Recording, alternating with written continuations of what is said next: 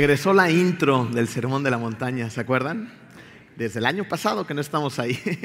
Pues bien, evidentemente esta fue la serie con la que terminamos el año pasado. La interrumpimos precisamente para dar los mensajes de Adviento, Navidad y Año Nuevo, pero el día de hoy la vamos a retomar. Eh, les voy contando un poquito acerca de esto. Vamos a permanecer un largo tiempo en, esta, en, lo, en lo que resta de esta serie y un largo tiempo en, en, precisamente estos capítulos que vamos a ver el día de hoy. Pero antes de empezar a entrar de lleno en el tema, necesitamos ponernos un poquito en contexto, porque a lo mejor algunos de ustedes ya no saben ni de qué estamos hablando, algunos eh, ya nos acuerdan, otros van llegando y necesitamos todos estar en el mismo canal. Eh, el Sermón de la Montaña es el sermón más largo registrado en la Biblia de parte de Jesús. Es un sermón evidentemente lleno de sabiduría, de confrontación, en amor, eh, de, muchas cosas muy interesantes que Jesús eh, estaba predicando precisamente a las faldas de una montaña, por eso se llama el sermón de la montaña. Eh, la historia bíblica nos dice que están ahí un montón de sus discípulos que lo siguen, no nada más los más cercanos, sino muchos otros discípulos más, y todos están atentos a lo que Jesús les va a decir. Entonces Jesús se va a subir a, las faldas de esta montaña y va a empezar a predicarles. Va a empezar este sermón con las bienaventuranzas. Las bienaventuranzas fueron precisamente las primeras semanas donde eh, acampamos en este sermón de la montaña y aquí encontramos eh, que las bienaventuranzas son el único verdadero camino a la felicidad, ¿se acuerdan? Y estas son básicamente las características que tenemos que tener los creyentes para vivir una vida realmente en Cristo. ¿Cómo nos caracteriza esa vida en Cristo, esa transformación en Él? Eh, hablamos acerca de cómo tenemos que ser pobres en espíritu cómo teníamos que ser eh, personas que lloraban o lloren más bien por las cosas que también hacen llorar al corazón de Dios, ¿no? O sea, que las cosas que a Él le molestan, que a Él le entristecen, a nosotros también nos hagan sentir lo mismo.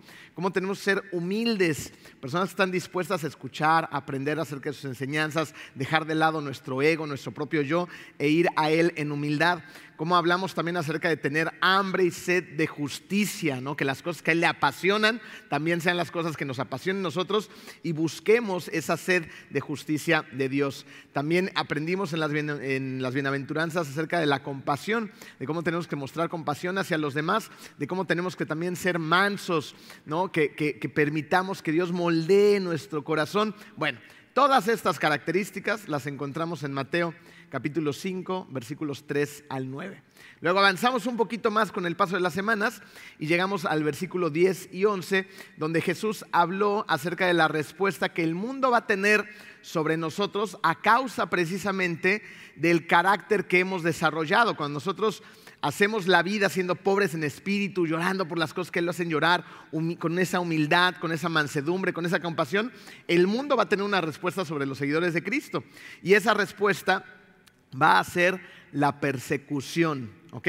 Y del versículo 13 al 16 Jesús va a resaltar la responsabilidad que tenemos los cristianos para el mundo que nos persigue. ¿Cómo tenemos que responder a esa persecución?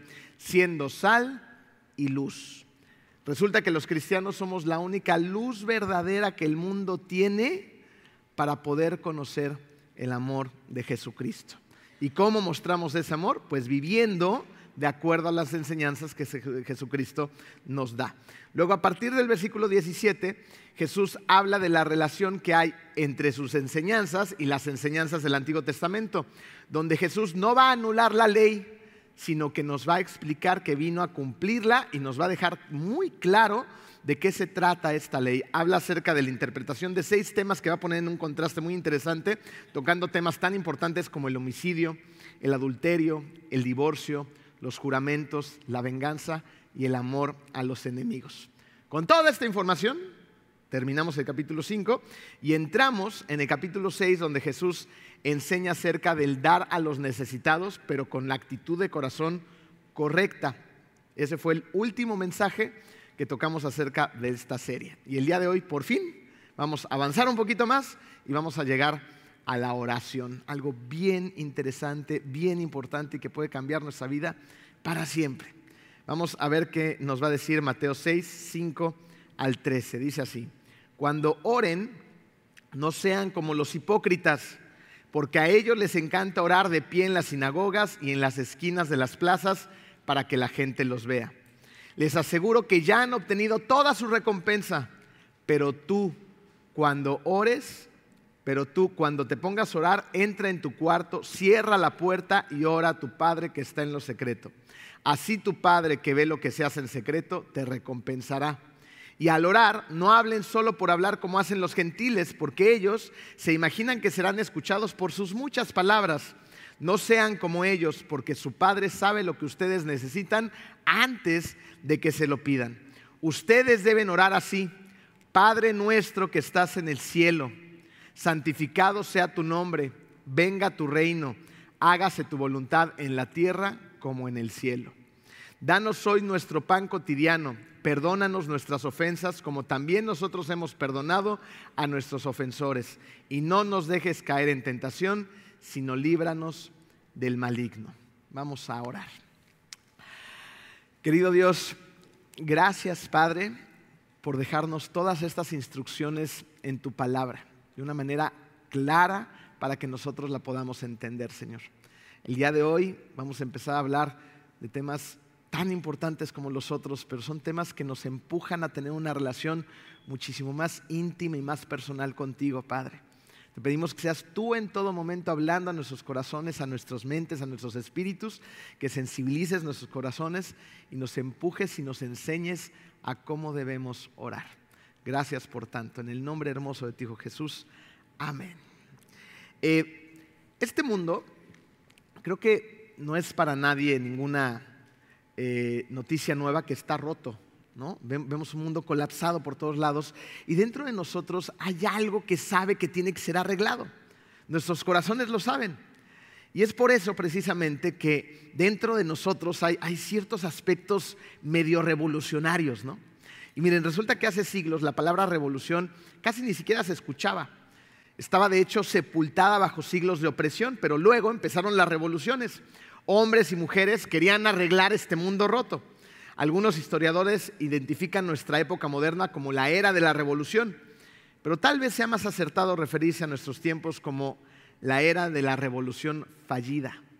Porque lo que vemos es que casi ninguna revolución cumple lo que promete. Simplemente quitan una dictadura para instalar otra que generalmente es más feroz que la anterior. Sin embargo, dentro de nosotros seguimos anhelando una revolución porque el mundo sigue roto. Pero la revolución que los seguidores de Cristo anhelamos es que el reino de Dios se establezca en la tierra. Anhelamos un reino que no tiene fin, Anhelamos un rey cuyo gobierno es perfecto. Por eso el Padre Nuestro es la oración precisamente que revoluciona el mundo, donde decimos, venga tu reino, hágase tu voluntad como en el cielo, así también en la tierra. Sin embargo, esta es una revolución que solamente Dios puede traer a la tierra y lo va a hacer. Todos los reinos de este mundo van a pasar y van a dar lugar al reino de Dios. ¿No deberíamos de orar por esto todo el tiempo? Venga tu reino, hágase tu voluntad. Venga tu reino a mi vida. Venga tu reino a mi ciudad. Venga tu reino a nuestro país. Venga tu reino a nuestra sociedad. Pero lo que es verdad es que en una vida tan cómoda como la que tenemos la gran mayoría de nosotros, llena de distracciones, de comodidades, de actividades, de estrés, de, una agenda tan apretada, es muy fácil que los cristianos dejemos de orar. Pero hazte una pregunta.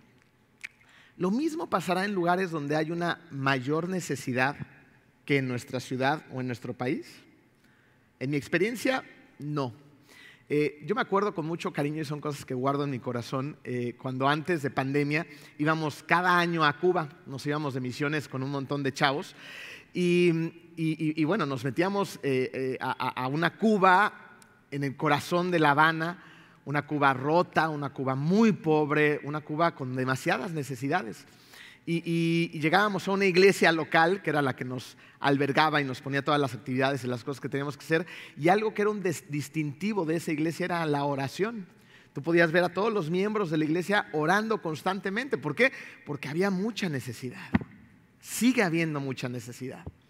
Las personas que se encuentran en la cárcel cuando tenemos oportunidad de, compartir, ahí está Efra, no me va a dejar mentir, tanto en la cárcel de los hombres como en la cárcel de las mujeres, eh, las personas que se encuentran ahí encarceladas oran sin cesar, oran por su libertad, oran por sus procesos jurídicos, oran por sobrevivir un día más, oran por, por tener las necesidades básicas satisfechas, las más básicas.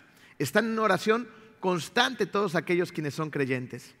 Y la misma respuesta yo he visto y estoy seguro que muchos de ustedes también, cuando personas cercanas a ustedes están dentro de una verdadera crisis, cuando hay un cáncer, cuando alguien fallece, cuando existe un accidente, cuando algo, una desgracia aparece en su vida, ahora sí, ¿no? Dicen que hasta los ateos cuando está cayendo el avión, ay sí, Dios, por favor. No, ahí sí ya todos oramos. En momentos de crisis, la desesperación nos conduce a orar. Pero no deberíamos orar en todo momento. La respuesta es por supuesto que debemos orar en todo momento, pero en esta cómoda rutina llena de distracciones, pues a veces renunciamos a la oración. ¿Y qué pasa? Pues que nuestra, eh, eh, eh, fe se empieza a debilitar y que además nos convertimos en cristianos desobedientes. Porque Jesús no solamente le enseña a sus discípulos a orar, sino que nos manda a hacerlo, nos manda a orar. Primera de Tesalonicenses 5:17 dice, oren sin cesar, sin cesar, oren todo el tiempo. Oremos en la iglesia, oremos en el coche, oremos en el ejercicio, oremos en el trabajo, oremos, oremos todo el tiempo sin cesar. Por supuesto que cada situación es distinta en el contexto de la oración. Pero aquí no estamos hablando de la oración privada, la oración en público, la oración en intimidad, la oración con otras personas. Estamos hablando de orar sin cesar, en todo momento, en todo tiempo, en todo lugar. Porque, ¿cómo puedes conocer a alguien sin hablar con esa persona? ¿Cómo? No se podría. ¿Cómo podrías tener una relación sin comunicación? Pues imposible, ¿no? ¿Cómo podrías pedir perdón, dar gracias? ¿Cómo podrías llevar tus peticiones a Dios, tus angustias? ¿Cómo podrías llevarle tus sueños, las cosas que, te hacen vibrar, las cosas que te molestan, las cosas que te están pegando a tu corazón, si no es por medio de la oración? ¿Cómo? Tenemos que ir a Él y orar. Miren, la oración es una parte fundamental de nuestra relación con Dios que no debe sufrir las distracciones de este mundo, sino por el contrario, deberíamos de prestarle toda la atención que se merece. Eh, Martín Lutero, quien fue el gran reformador, eh, además de escribir sus 95 tesis que clavó en la puerta de la iglesia en Wittenberg, en Alemania, también era un hombre que se daba el tiempo de cortarse el cabello. Y un eh, señor llamado Peter era su peluquero. Un día le pidió su peluquero a Lutero que le diera un consejo acerca de cómo orar. Así que Lutero le escribió las siguientes palabras a las que tituló, Una forma sencilla de orar para el señor Peter el peluquero y le escribió las siguientes palabras. Dice, como buen peluquero, debes mantener tus pensamientos, tus sentidos y tus ojos concentrados en el cabello, en las tijeras o en la cuchilla. Y no olvidar dónde has cortado o afeitado, porque si quieres hablar mucho o distraerte con otras cosas, terminarás cortando la nariz, la boca o incluso la garganta. Sencillo. ¿A qué está invitando Martín Lutero a su peluquero a hacer? a concentrarse en lo que está haciendo. Eh, ¿Han tenido esas experiencias este, raras con peluqueros distraídos? ¿Cómo te queda el cabello? Digo, algunos no tenemos mucho de qué preocuparnos, ¿no? Pero, pero, pero como decía mi papá, están inventariados, ¿eh? Y entonces cuando te quitan el inventario, ¡oh! ¿no? Te dejan el agujero por acá o algo no sucedió porque el peluquero, el estilista andaban distraídos pues te molestas un poquito, ¿no? O sea, tú, quieres ir con alguien que tome en serio lo que está haciendo y que lo haga bien, que se concentre. Pues nuestras oraciones necesitan de nuestra concentración. Fíjense, piensen en esto. ¿Es lo mismo orar con prisas y permitir otros pensamientos en tu mente que orar tranquilos y enfocados? ¿Es lo mismo? Pero la verdad, ¿no te ha pasado que Horas más seguido de lo que nos gustaría aceptar con prisas, distraído y en modo automático? ¿No te pasa eso? ¿O soy el único bicho raro aquí? No, porque nos pasa más de lo que nos gustaría aceptar. Oramos con prisas, oramos en automático, repetimos un montón de cosas, ¿no? Ah, pero eso sí, somos medio criticones con los católicos. No, es que ellos nada más se la, pasan repitiendo palabras, pero a veces nosotros hacemos lo mismo. O sea, vamos y nos lanzamos de que no, es que yo sí tengo una conversación con Dios, pero tienes la misma conversación una y otra vez. ¿No te has cachado diciendo las mismas palabras de prisa una y otra vez, siendo interrumpido por otros pensamientos? O sea, que de repente estás orando y, sin darte cuenta ya estás pensando en qué tengo que hacer de comer, la cita de al rato, no, mis hijos ya se me olvidaron. Ah, ah, sí, Dios, perdóname. ¿En qué estábamos? ¿Te pasa? Yo creo que a la mayoría nos pasa. Esto se podría asemejar a ir por la misma ruta al trabajo todos los días. Eh, yo me acuerdo cuando teníamos un, negocio ahí en el centro de, la ciudad, aquí en Cancún, yo siempre iba por la misma ruta al negocio. Y pasaron años antes de que en una cuchilla por la que pasaba todos los días me diera cuenta que había un árbol, de esos árboles que prácticamente podrían ser imposibles de no ver. Un árbol grande, con unas raíces impresionantes, con, unas ramas gigantescas que daban un montón de sombra, con unas hojas multicolores, esas entre rojas y rosas que, tenemos por aquí en ciertas épocas del año. Y un día lo vi y dije, ¡Ah! qué bonito árbol, ¿no? Pero el árbol ha de haber tenido ahí muchos más años de los que yo tengo de vida, pero nunca lo había visto, porque siempre iba al negocio en automático encerrado en mis pensamientos, en mi rutina, por el camino que ya me sabía de memoria. Entonces no me tomaba ningún esfuerzo saber por dónde iba, no tenía que poner atención en nada. Y esto muchas veces es lo mismo que nos pasa con la oración. Fíjate, tú puedes decir las palabras correctas a veces sin ningún esfuerzo, sin ningún enfoque, sin ninguna concentración, incluso a veces te puedes ni siquiera acordar de lo que estás diciendo y que tenga sentido realmente, porque lo haces en automático. ¿No les ha pasado ahora que estábamos en, las fiestas que de repente estuvieras en una comida, en una cena o algo y, alguien eh, eh, hubiera sabido eh, que, tú eras cristiano y te hubiera dicho, ora, así de la nada? Y dije, ah, amén. Y al final, ¿qué dije? palabras muchas veces en automático, sin esa concentración que merece la oración, sin tomar la conciencia de lo que estamos a punto de hacer y de quien estamos a punto de ir a nuestro Dios. Esta es la razón por la cual necesitamos ir con nuestro Padre y pedirle lo mismo que sus discípulos le pidieron y quedó registrado en Lucas 11.1. Un día estaba Jesús orando en cierto lugar. Cuando terminó, dijo uno de sus discípulos, Señor, enséñanos a orar. Pero antes de entrar en estos temas tan interesantes, algo que tiene que llamar nuestra atención es lo primero que Jesús hizo con sus discípulos. Eh, Jesús antes de enseñarles a orar, les enseñó cómo no debían de orar. Y bueno, nosotros nos vamos a ir un pasito más atrás. Nosotros vamos a aprender, antes de aprender cómo no orar, vamos a aprender lo que no es la oración. Eso es lo que vamos a ver el día de hoy y el próximo domingo vamos a entrar ya más de lleno en cómo debemos orar, luego vamos a entrar de lleno en cómo debemos orar y luego vamos a entrar de lleno en el Padre nuestro. Así que vamos a estar aquí durante varias semanas y no tenemos ninguna prisa, ¿ok? Vamos a empezar por su punto número uno en su programa. ¿Qué no es la oración? La oración no es la expresión del yo. La oración es una actividad llena de nobleza llena de piedad, llena de, amor por lo que estoy haciendo. Por lo menos eso es lo que debería de ser. Pero miren, el pecado es tan sutil que nos acosa y nos seduce. ¿Cuándo lo hace? Aún cuando oramos. Ahí está el pecado en nosotros.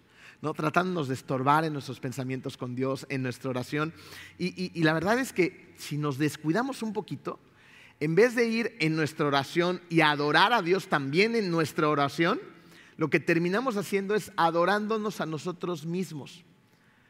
Para demostrar esto, eh, creo que es muy fácil para todos nosotros ver el pecado en acciones externas, ¿no? O sea, es muy fácil señalar el pecado y detectarlo cuando alguien de manera muy evidente tiene una falta de amor al prójimo. Cuando alguien eh, eh, es un borracho empedernido, dices, ah, pecador, ¿no? Cuando alguien tiene algún vicio, cuando alguien roba, cuando alguien asesina, es, un pecado evidente. Pero el pecado no solamente está en acciones externas, también se encuentra en acciones internas. Fíjense, el pecado es una disposición del corazón que no solamente se va a manifestar en esos actos externos. Piénsenlo así. El pecado es en última instancia adorarse o adularse a sí mismo. Eso es el pecado. No, sacas a Dios de su lugar y te pones a ti. Eso es pecar. Que se trate de mí, soy un egoísta, me adoro a mí mismo, ay, qué bueno soy, ay, miren las cosas que hago, ay, Dios, es que mírame a mí como he actuado esta semana, mira lo bueno que soy. Esto queda súper demostrado en Lucas 18, 9 al 11. Veamos qué nos dice este pasaje. A algunos que confiando en sí mismos se creían justos y que despreciaban a los demás, Jesús les contó esta parábola, ¿no? Eh, hablando exactamente de lo que estamos hablando tú y yo hoy. Algunos que se creían justos y despreciaban a los demás, ¿no? Entonces se sentían por encima de otras personas.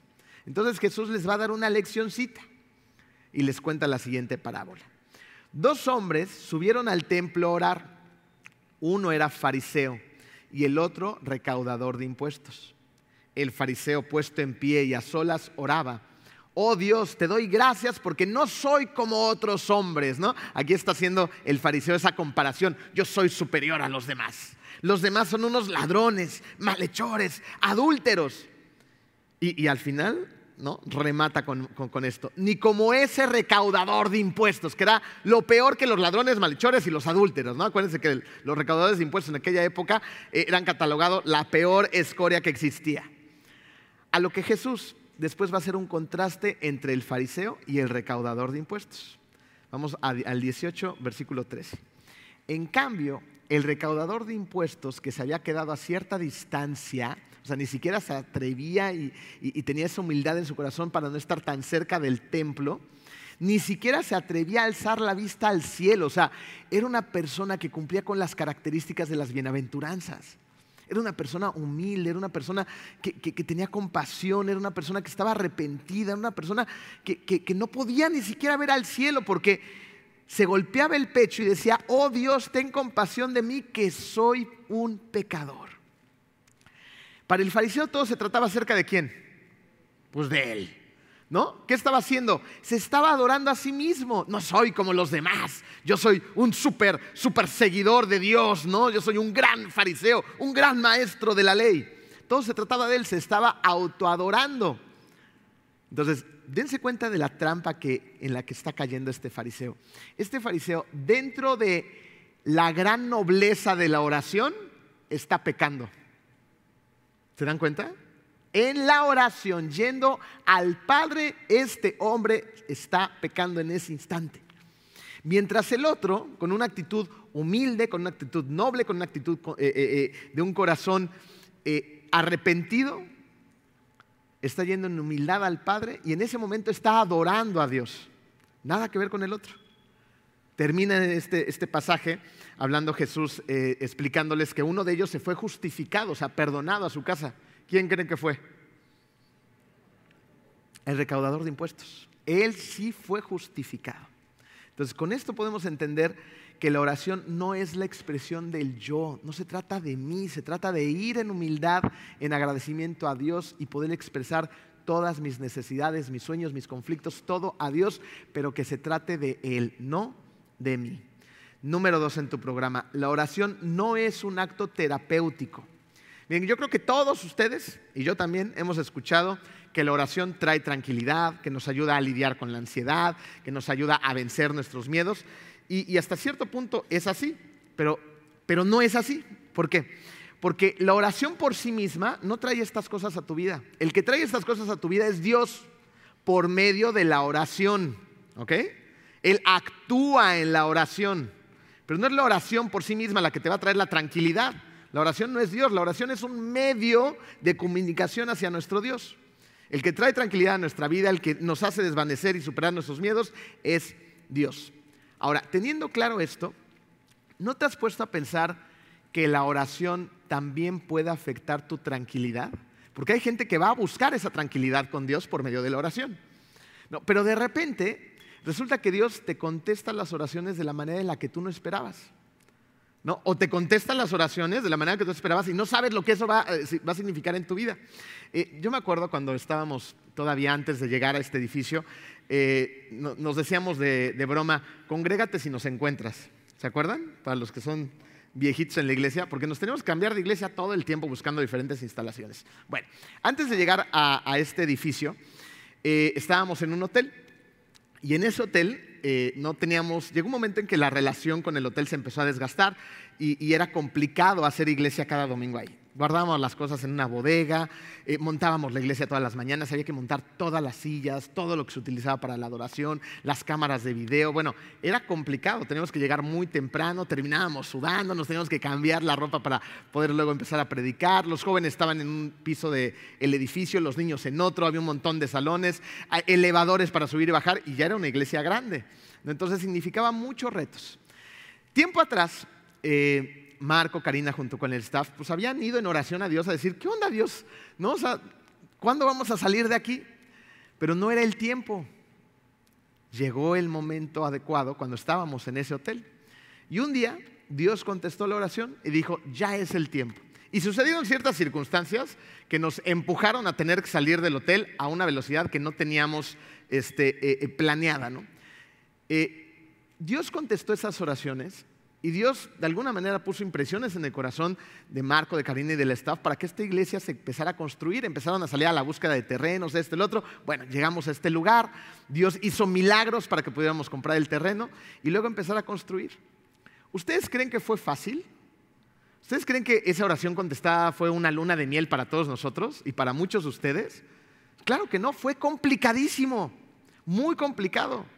Teníamos que lidiar con la burocracia con el municipio, con los inspectores, con, los arquitectos, con los albañiles, con, los contratistas, con las cosas que se tenían que comprar, con los proveedores de diferentes ciudades y países, porque trajimos cosas hasta de China. ¿no? Teníamos que lidiar con, un deadline para abrir, para la apertura, teníamos que lidiar con el deadline de salirnos del hotel. Eran muchas cosas, muchas. Fue muy complicado.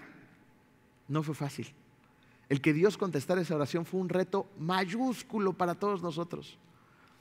Todavía me acuerdo cuando ya por fin estábamos aquí en la iglesia y no habían acabado los retos. Ahora había gente que se trataba de meter a robar todo el tiempo a la iglesia. No, no teníamos rejas perimetrales, estaba un poquito más solo por acá. ¿no? Entonces, pues los malos echaron el ojo, ¿no?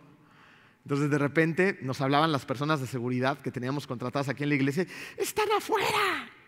Entonces veíamos por las cámaras y ahí veníamos Rafa, yo y otros miembros de la iglesia sintiéndonos este 007, no a toda velocidad, echando las luces, tocando el claxon, ¿no? Para que salieran corriendo con la policía atrás de nosotros y, los policías ahí en las patrullotas estas con sus rifles grandotes. Eh, y era tiro por viaje. ¿Ustedes creen que fue fácil todo eso? Claro que no, era más fácil mantenernos chiquitos, mucho más fácil menos problemas, menos estrés, más a gusto. Y así nos hubiéramos quedado chiquitos, una iglesia chiquita. Y no tiene nada de malo, pero no eran los planes de Dios para esta iglesia. Dios tenía otros planes para esta iglesia, que creciéramos. No ha sido fácil, pero ha valido mucho la pena. ¿Quién experimentó esto de una manera completamente diferente? El mismo Jesús. ¿Dónde? En el jardín de Getsemaní. Jesús sabía que su tiempo estaba cerca y que iba a tener que cargar con los pecados de todo el mundo. Y es por eso que fue en oración a su Padre. En Mateo 26, 39 quedaron registradas estas palabras. Yendo un poco más allá, se postró rostro en tierra y oró. Padre mío, si es posible, no me hagas beber este trago amargo, pero no sea lo que yo quiero, sino lo que quieres tú. De eso se trata. La oración a veces puede ser incluso antiterapéutica, ¿no? Porque en la oración lo que importa es que se haga la voluntad de Dios, no la tuya. Y muchas veces la voluntad de Dios va a ser muchísimo más grande que la tuya, gracias a Dios. Y te va a empujar, te va a decir, órale, va. ¿Quieres esto? Vamos, vamos juntos. ¿Tú creías que iba a ser un pasito? Pues va a ser un maratón de 42 kilómetros. ¿Listo? Voy a sufrir, Señor. Tú lo pediste. Ahora te aguantas. ¿No? Y vámonos. Entonces, ¿qué terapéutica ni qué nada? No, y a veces sí, a veces por supuesto vamos a encontrar esa tranquilidad, eh, eh, eh, Dios nos va a quitar esos miedos, vamos a encontrar esa paz que tanto buscamos, pero otras veces nos va a meter en problemas santos. ¿ok? Número tres, ¿qué otra cosa no es la oración? La oración no es un acto de manipulación ni de persuasión. Mateo 6, 7 dice, y al orar, no hablen solo por hablar, por hablar como hacen los gentiles, porque ellos se imaginan que serán escuchados por sus muchas palabras. O sea, la oración no se trata de hablar y hablar y hablar y encontrar palabras eh, eh, muy eh, pintorescas y muy elaboradas para comunicarnos con nuestro Padre. Orar no se trata de eso. Orar tampoco se trata de hacer que Dios haga lo que yo quiero. No se puede. No se trata de manipular a Dios. ¿Qué es la oración? La oración es buscar la voluntad de Dios y no la nuestra. Debes venir delante de Dios y aprender a orar, hágase tu voluntad, así como lo hizo Jesús. Además, la voluntad de Dios es buena, agradable y perfecta, ¿no? Entonces, ¿por qué deberíamos de persuadirlo para que haga menos que eso? Si su voluntad es perfecta. No debería de ser así. Siempre es decir, Dios que se haga tu voluntad. Y, por supuesto que es verdad que la Biblia nos anima a llevar nuestras inquietudes, nuestras ansiedades, nuestras necesidades más profundas a Dios. Pero no debemos de traer nuestras necesidades a Dios pensando que lo hacemos para que Él se convierta en el aladino, ¿no? De esa lámpara mágica y cumpla todos nuestros deseos y nuestros caprichos. Debemos de presentar nuestras necesidades a Dios en humildad, dispuestos a someternos a su plan perfecto. Número cuatro, la oración no es el reporte de las noticias para Dios. Eh, yo he compartido tiempo con niños y comparto mucho tiempo con mis niños. Y tenemos nosotros una rutina en casa. Eh, oramos varias veces al día, en la mañana cuando vamos a la escuela, a la hora de la comida con ellos, ¿no? y en la noche cuando ya nos vamos a dormir. Eh, el más chiquito tiene una, una forma muy peculiar de orar. Es un niño y entonces todas las noches cuando le toca el orar, porque nos vamos rotando la oración, un día ora mi esposa, un día oro yo, un día ora Yetro, un día ora Yoshi. Y, y, cuando le toca al pequeñito, casi siempre dice exactamente lo mismo. Y empieza más o menos así. Papi Dios, muchas gracias por el día de hoy, porque hoy estuvo padrísima la escuela y la Miss hizo, y luego jugué foot, y luego llegaron por mí, y luego fui a mi ejercicio, y luego di marometas, y luego iba muy rápido, ¿no? Y, y casi todos los días exactamente lo mismo. Al día siguiente, yo generalmente trato de decirle, a ver, Yoshi, vamos a orar, pero trata de decir algo diferente a lo de ayer. Entonces se queda pensando, ¿no? Y entonces le empieza a poner ciertos elementos distintos, pero la mayoría de la oración sigue siendo casi la misma. Le empieza a contar todo su día, siempre. Y, y yo creo que a Dios le gusta, ¿no? Lo debe de disfrutar. Es un niño que está aprendiendo a orar. Pero ¿cuál es el problema con nosotros como adultos que oramos como niños? Y muchas veces hacemos exactamente lo mismo. Vamos con Dios y, Dios, fíjate que hoy y, fui al café y, mi amiga no me volteó a ver y no sé qué y esto y en el tráfico y llega al trabajo y mi jefe es un sangrón, que no sé qué y él empieza a dar el reporte de todo el día, como si Dios no supiera nada. Tenemos un Dios que es omni, omnisciente. Eso quiere saber que todo lo sabe. Primero de Juan 3:20. Aunque nuestro corazón nos condene, Dios es más grande que nuestro corazón y lo sabe todo, todo, todito lo sabe. Sabe nuestro pasado, sabe nuestro presente, sabe nuestro futuro e incluso conoce tu corazón muchísimo mejor que tú mismo. Es por eso que oramos con la confianza del conocimiento absoluto de Dios, pero con la necesidad de recordarnos a nosotros mismos nuestras inquietudes. ¿Con qué fin? Con el fin de pedirle perdón por nuestras ofensas con el fin de reconocer nuestra dependencia de Él, con el fin de exponer nuestro corazón y de orar por los demás. Eso es lo que tenemos que hacer. Digo, si tú disfrutas informarle todo tu día a Dios, infórmaselo si quieres, ¿no? Pero esto no debe ser la columna vertebral de tu, de tu oración. Esto es porque quieres platicarle, ¿no? Pero no debe de ser el contexto total de la oración. El contexto de la oración es, tengo que pedirle perdón por las ofensas que he cometido. Tengo que reconocer mi dependencia de Él. Tengo que exponer mi corazón, tengo que orar por los demás, no nada más por mí todo el tiempo, porque de repente también somos bien egoístas en la oración. Yo, me he cachado orando por mí, por mi familia, y hay que orar por los pastores de la iglesia, hay que orar por la iglesia, hay que orar por los servidores, hay que orar por nuestras autoridades, aunque nos caigan mal. Sí, también por Él, sí.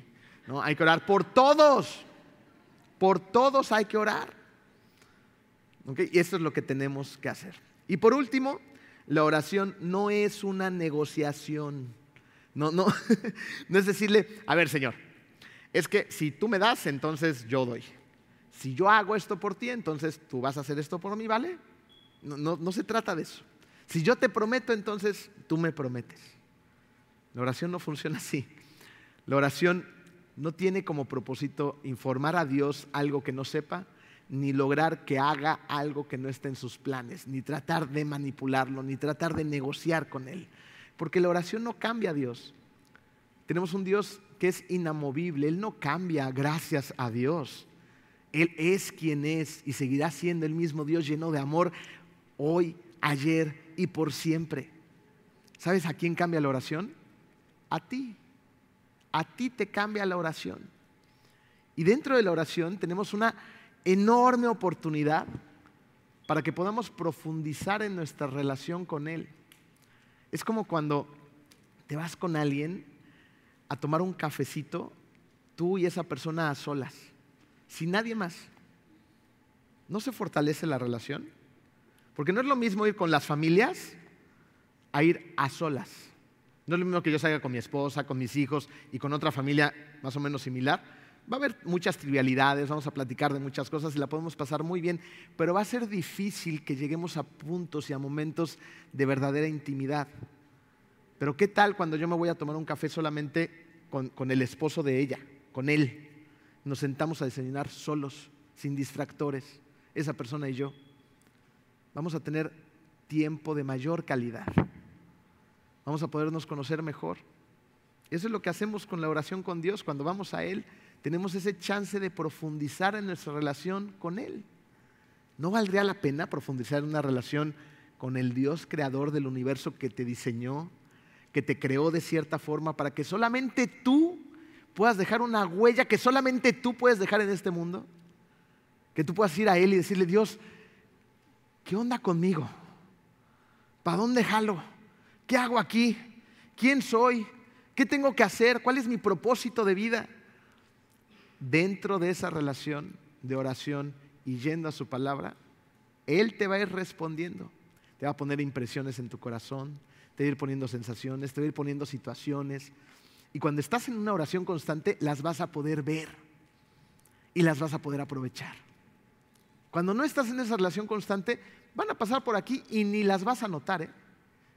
Y luego le vas a decir, Señor, es que no me contestaste. ¿No? Y, el día que estés en, tu, su presencia te dice, por supuesto que te contesté. ¿Han visto este meme?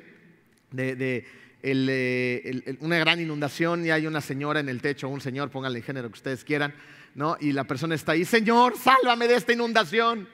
Y en eso llega una lanchita y le dice, súbete, vámonos. Y dice, no, yo estoy esperando que el Señor me salve.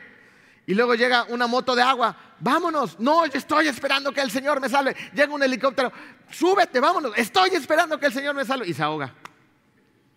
Y llega con Dios y le reclama, Dios, ¿por qué no me salvaste? No te salvé. Te mandé tres oportunidades para que te salvas. Tú solito decidiste ahogarte. nos pasan muchas veces cosas como estas. ¿Por qué? Porque no estamos en oración, porque no estamos conectados, porque no buscamos su dirección, porque estamos muy distraídos con nuestra vida y nuestras ocupaciones.